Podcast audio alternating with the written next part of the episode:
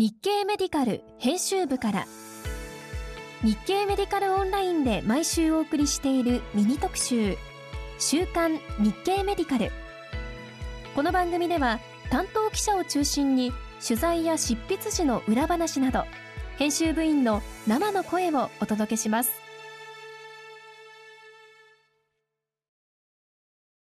日経メディカル編集長の山崎です。先週気分転換のために近くのビジネスホテルに泊まってきました。広いお風呂に入って、えー、サウナに入ってというだけですっきりしますし、まあ、部屋から出るわけでもないので、えー、緊急事態宣言中も徒歩で散歩がてら行っていたことでした。があ今回驚いたのはあしばらく、えー、朝食のバイキングで食事をとる際につけさせられていた手袋がなくなっていたこと。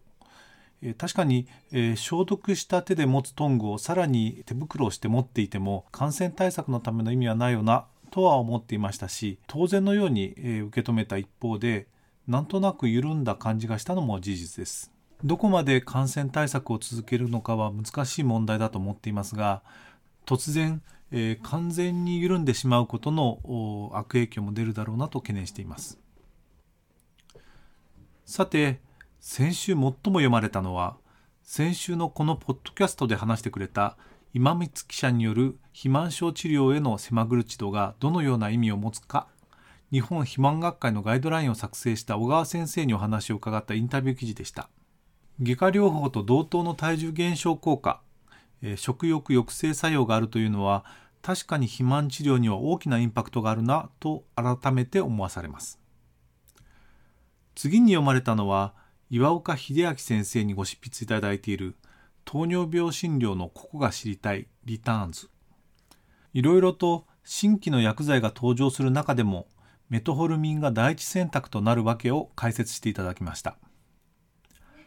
一方で、えー、メトホルミンの副作用として乳酸アシドーシスが知られています。ごく稀な副作用のため禁忌となる症例に使わなければ安全と考えてよいのではないかとして、えー、使い方について紹介していただいています。さて、えー、今週のテーマは医療機関のセキュリティです。徳島県の剣町立半田病院や大阪急性期総合医療センターの例を挙げるまでもなく大きさに関係なく医療機関へのサイバー攻撃は増えているようです。被害を受けていても公表されていないケースも多いのだとか。宇佐美記者に話を聞きます。今週は、えっと、医療機関のサイバーセキュリティについて取り上げてもらうことにしたんだけれども、はい、えー、近年の医療機関のサイバー攻撃ってどんなものがあるんだろうか？はい、えー、最近ですとあの身代金要求型のコンピューターウイルスであるランサムウェアの被害が複数報告されています。うん、結構大々的に報道されたものだと、うん。えっと、剣町立半田病院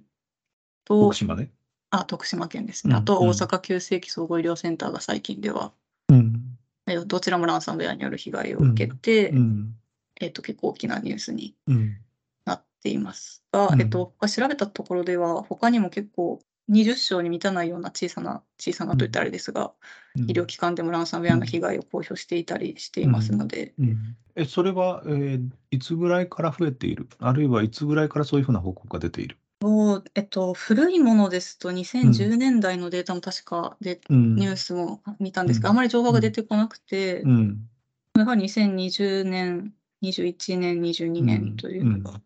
記録がちらほら出てきているんですが、その病院によっては、その被害に遭った直後はお知らせを出しても、その後消してしまったりといった病院も多い、多い複数あるみたいで、ちょっと正確な情報はちょっと把握できてないんですが、そもそもサイバー攻撃は世界的に増えてますので、それに伴って増えているという感じかなと。うん。そうすると、まあ、半田病院であるとか、あの大阪のケースはあ大きく報道はされたけれども、はい。えー、それ以外にも、はい、いろいろ医療機関は攻撃を受けているし、はい。えーまあ、決してその数は少なくないというふうに認識しておいた方がいい。あそうですね、今回取材した先生方も、その大きく公表していないけれども、被害を受けたんだという話は、そのコミュニティ内で耳にするとおっしゃっていたので。うん。うん。うん。るほどね。具体的にどんな被害が医療機関で発生している？はい、そのやっぱ電子カルテシステムのサーバーがやられてしまって、うん、そのカルテが参照できない、うん、オーダーが飛ばせない、うん、あと画像が参照できない、うん、などといった被害が出ているようです。うんうん、これ復旧までどれぐらい時間がかかっている？えっと、半田病院も大阪急性期総合医療センターも2ヶ月ほど、完全復旧には2ヶ月ほどかかったと。あ、でもその取材はできなかったんですけれども、別の医院では、そのきちんとバックアップを取っていたので、数日で復旧でき、まあ、その病院の規模にもよるんでしょうけど、数日で復旧できたという例もあったようですが。うん、金銭的な被害額であるとか、あるいは、お風評被害であるとかも含めた被害っていうのは、あどんな感じだった？はい、えっと、半田病院は、うん。えっと、システム新しいシステムの構築ですとか、セキュリティ対策で2億円と、外来制限で数千万円ではないかと。いう報告がありまして、うん、大阪急性期の方は、ちょっと情報は出てこなかったんですけれども、あの、お話を伺った専門家の先生によれば、もう数十億規模の被害が出ているのではないかという話でした。うん、ただ、その患者さんの被害に、その減少は、うんあまりないのではないかとおっしゃってる先生もいらっしゃって、その、うん、特に半田病院などはその地域の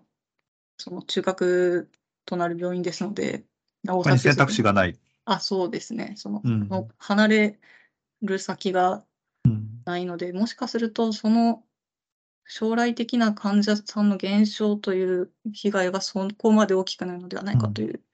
先生もいらっしゃいました。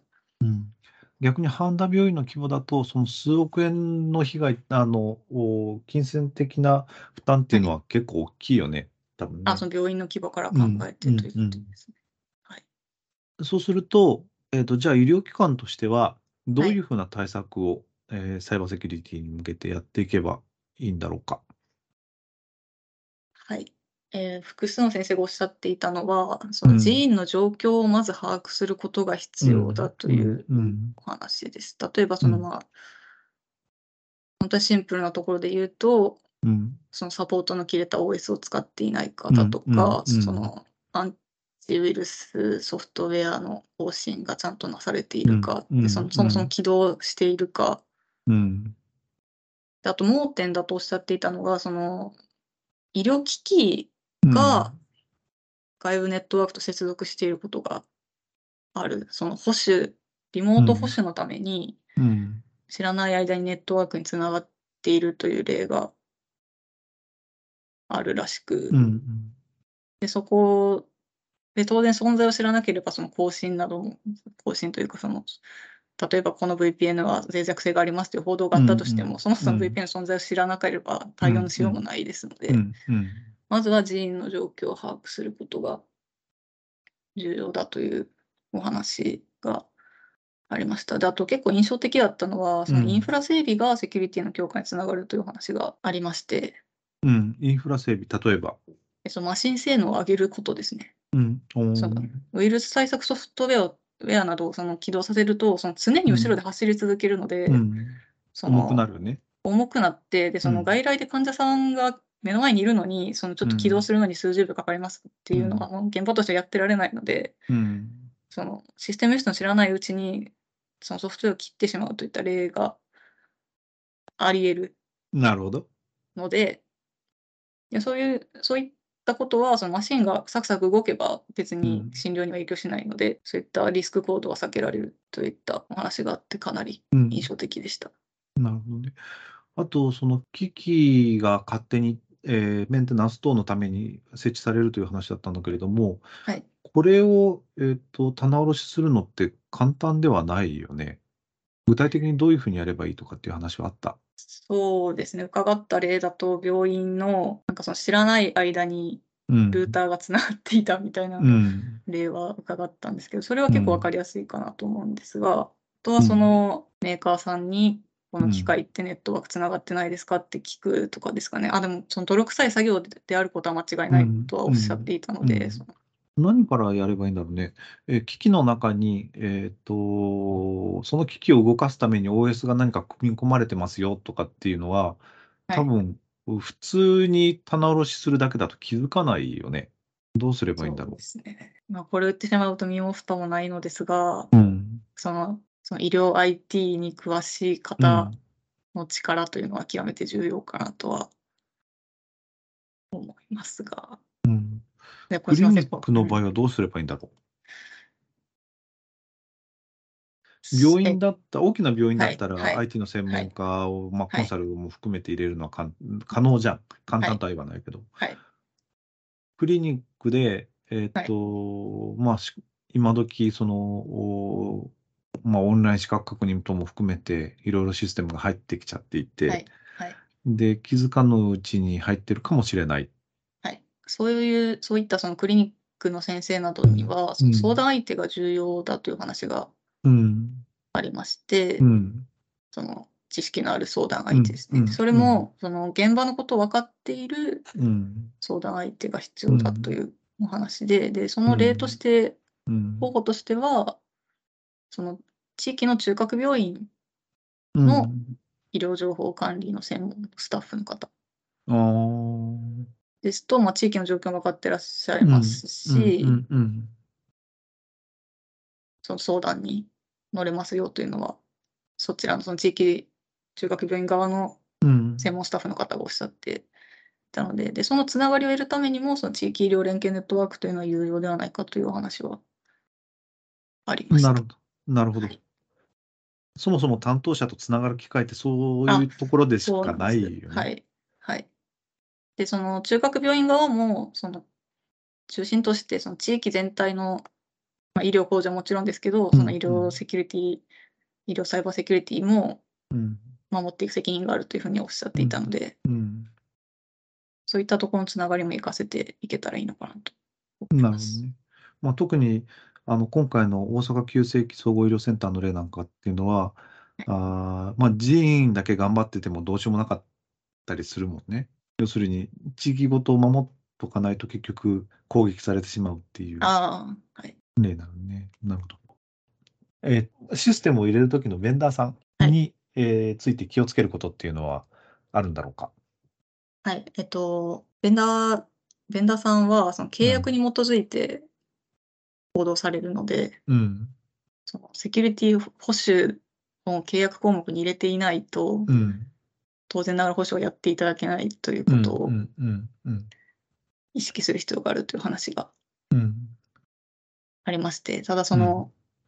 保守、セキュリティ対策まで見ようとすると、非常に大変なので、そうだよね。大変かつお金もかかるので、うん、そもそもそのベンダー側が、ベンダーさん側が、その話を出さないといった例も、保守入れますかっていう話を振らない例もあったり、あとはその、逆に医療機関側が、その、入れてくれ、お金を払うからって言っても、うん、いや、ちょっと大変なんでできないですっていう、その拒否してしまう例もあるらしいので。なるほど。それはその、このサイバー攻撃多発時代において、うん、その、そのベンダーさん側の意識も変わって変わる必要があるんじゃないかっておっしゃってる専門家の方はいらっしゃったのが印象的でした。なるほどね。じゃあ、あ目先の額にあんまり振り回されず、そうですね。必要なものにはきちんとお金を払って。はい、はい、っていうことが大切みたいです。なるほどね。はい、どうもありがとうございました。ありがとうございました。さて、今週の日経メディカルでは、あ本日、えー、1月に発売されたばかりの骨粗しょう症薬オスタバロについて紹介する記事を掲載するほか水曜日15日には医療機関の未収金問題について日経ヘルスケアの遠藤記者が回収率を上げるための方法を紹介しますこちら日経ヘルスケアの2月号でも特集しているそうです。また火曜日2月14日には e クリニカルメディスンに掲載された論文を紹介します。COVID-19 の肺炎後に活動性肺結核を発症するリスクが高かったというタイからの報告となります。今週も日経メディカルをよろしくお願いいたします。